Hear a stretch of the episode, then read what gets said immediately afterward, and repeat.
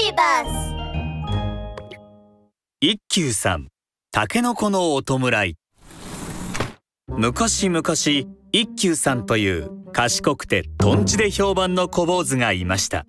とある日のことです。和尚さんは一休さんに言いました。一休そろそろ美味しいタケノコが取れる頃じゃ。はい和尚様。今年も楽しみにしていました。一休さんのお寺には立派な竹やぶがありました。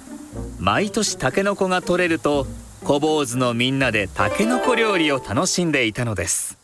一休さんは庭掃除をしながらタケノコがどれくらい育ったか気にかけていました。おい小坊主。こやつらは俺様の屋敷に挨拶もなしに生えてきたのだ。一休さんが顔を上げると侍がタケノコの皮でいっぱいのザルを抱えて立っていましたお寺の竹やぶの隣に最近引っ越してきた侍です。挨拶もなしにってまさかタケノコのことを言われているのですか？そうだ。武士の屋敷に勝手に入るとは誠に失礼な奴らだ。だからこやつらは俺様が刀にかけてやったのだ。礼儀知らずなのが悪いんだ。そうですか。そんなにたくさんのタケノコを切ってしまわれたのですね。それでどうして皮だけ持ってこられたのですか？無礼者の体は俺様が弔ってやることにしたのだ。残った着物はお前のところに返してやろう。そう言うと侍はタケノコの皮だけを一休さんに渡してお屋敷に帰っていきました。これには一休さんも腹を立てました。一休よ。そんなにたくさんのタケノコの皮をどうしたというんじゃ？隣の侍様の仕業です。お寺のタケノコを独り占めしていらない皮だけを返してきたのですよ。許せません。タケノコを取り返してきます。一休さんはしばらく待ってから侍のお屋敷に向かいました。ちょうど侍がタケノコを茹で上げる頃合いでした。さっきの小坊主か何しに来たのだ？タケノコなら俺様がしっかり弔ってやるから大丈夫だとさっきも言ったぞ。侍様タケノコといえども命あるものです。しっかり弔わないとタケノコも浮かばれません。だからタケノコをお寺まで持って帰ることにいたします。そんな勝手は許さんぞ。タケノコは全て俺様が残さず食べてやる。そうすれば弔ったことになるんだ。それでは困ります。大切な命あるタケノコにはお経をあげて弔わなければなりません。お経だと？何を言い出すんだ？侍様がタケノコのためにお経を唱えてくださいますか？それなら私は安心して引き返しましょう。しつこいな。心配いらないから引き返してくれ。侍様が今私の前でタケノコのためにお経をあげてくださいますか？それなら私は安心できます。タケノコをどうしても譲りたくない侍は黙り込んでしまいます。一休さんはじっと侍がお経をあげるのを待ち続けましたそして悔しそうにして侍は言います。分かった分かった。お前にタケノコを譲ってやるよ。侍の俺様がお経をあげられるわけないじゃないか。茹で上がったばかりの美味しそうな香りがするタケノコを侍は一休さんに差し出しました。一休さんは侍にお辞儀をするとタケノコを受け取ります。これで安心できますタケノコはしっかりお経をあげて弔うことにしましょう。そうしてやってくれ。すべて持ち帰ればよい。にっこりと笑ってタケノコを抱える一休さんを見て侍はハッとした様子で言いました。小坊主お前はまさか。一休と申します。やはりそうか。一休さんがタケノコをお寺に持ち帰ると和尚さんや小坊主たちはみんなで喜びます。そしてお経をしっかりあげてからみんなで美味しいタケノコ料理を楽しみました。さすが一休じゃ。あのお侍様からタケノコを取り返すなんて。タケノコのお弔いができるのはタケノコが育ったこのお寺だけですから。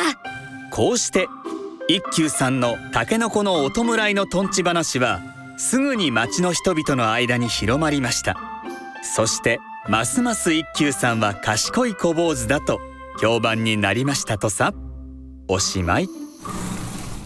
一休さん獣の皮は叩かれる。昔々一休さんという賢くてとんちで評判の小坊主がいました。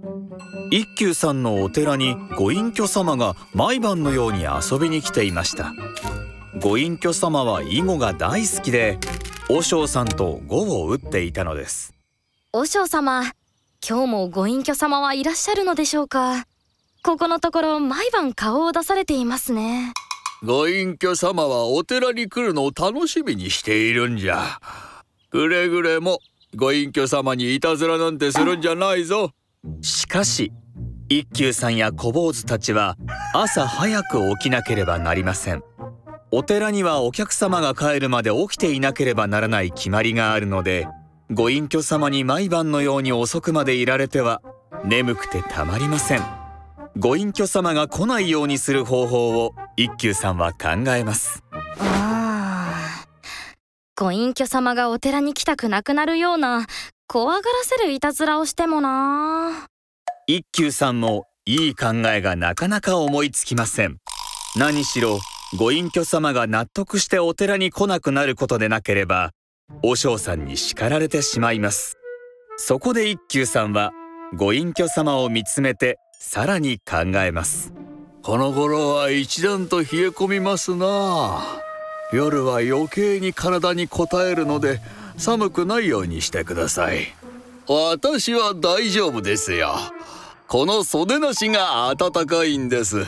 何しろ獣の皮ですからおかげで冬を乗り越えられそうですよ。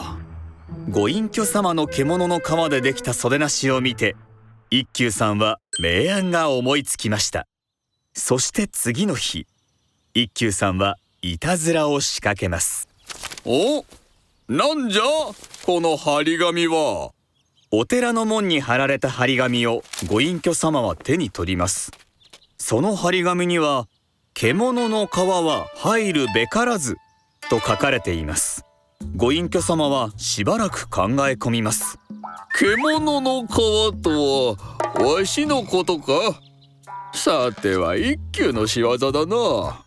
ご隠居様は張り紙を気にする様子もなく門を平気でくぐって寺に入りました。一休さんは慌ててご隠居様に駆け寄ります。ご隠居様？門の張り紙をご覧になられていないのですか？獣の皮で作られたその袖なしを切られて寺の中には入れません。どうぞお帰りくださいませ。一休さんはご隠居様が寺の中に入るのを一生懸命引き止めようとします。しかしそんな一休さんに向かってニヤッと笑うとご隠居様は言いました。確かにこの服は獣の皮で作られたものだだからお寺に入れないというんだな。寺の中には獣の皮を入れてはいけないと。その通りでございます。お寺は命を大切にするところですから。それでは太鼓はどうなる？この寺にはこの服と同じように獣の皮を張った太鼓が置かれているではないか。太鼓はお寺に置かれていて問題ございませんそれならわしは寺に入れることになるぞ。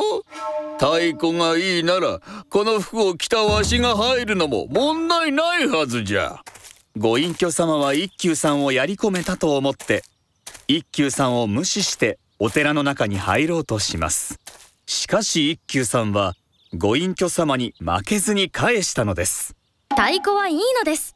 なぜなら罪償いを毎日していますから何を言い出す？太鼓が罪償いなんてできるわけないだろう。ご隠居様も何度も見られていると思いますが。一休よ。わしにはわからん。ご隠居様はわかるはずです。お寺の太鼓は罪償いで毎日罰で叩かれています。そう言うと一休さんは後ろに隠していた太鼓の罰を一気に振り上げますご隠居様もお寺に入られるなら罪償いをしてください。わわしをそのバチで叩こうとしているのか？そうです。罪償いのためです。一休さんは太鼓のバチを振り上げたままご隠居様を追いかけます。ご隠居様お寺にこのまま入られるならバチで叩かれてください。勘弁してくれ。わしの負けじゃ。ご隠居様は一休さんから逃げるようにしてお寺から出て行きました。それから夜遅くまでご隠居様がお寺にいらっしゃることもなくなり一休さんや小坊主たちはぐっすり眠れるようになりましたとさ。おしまい。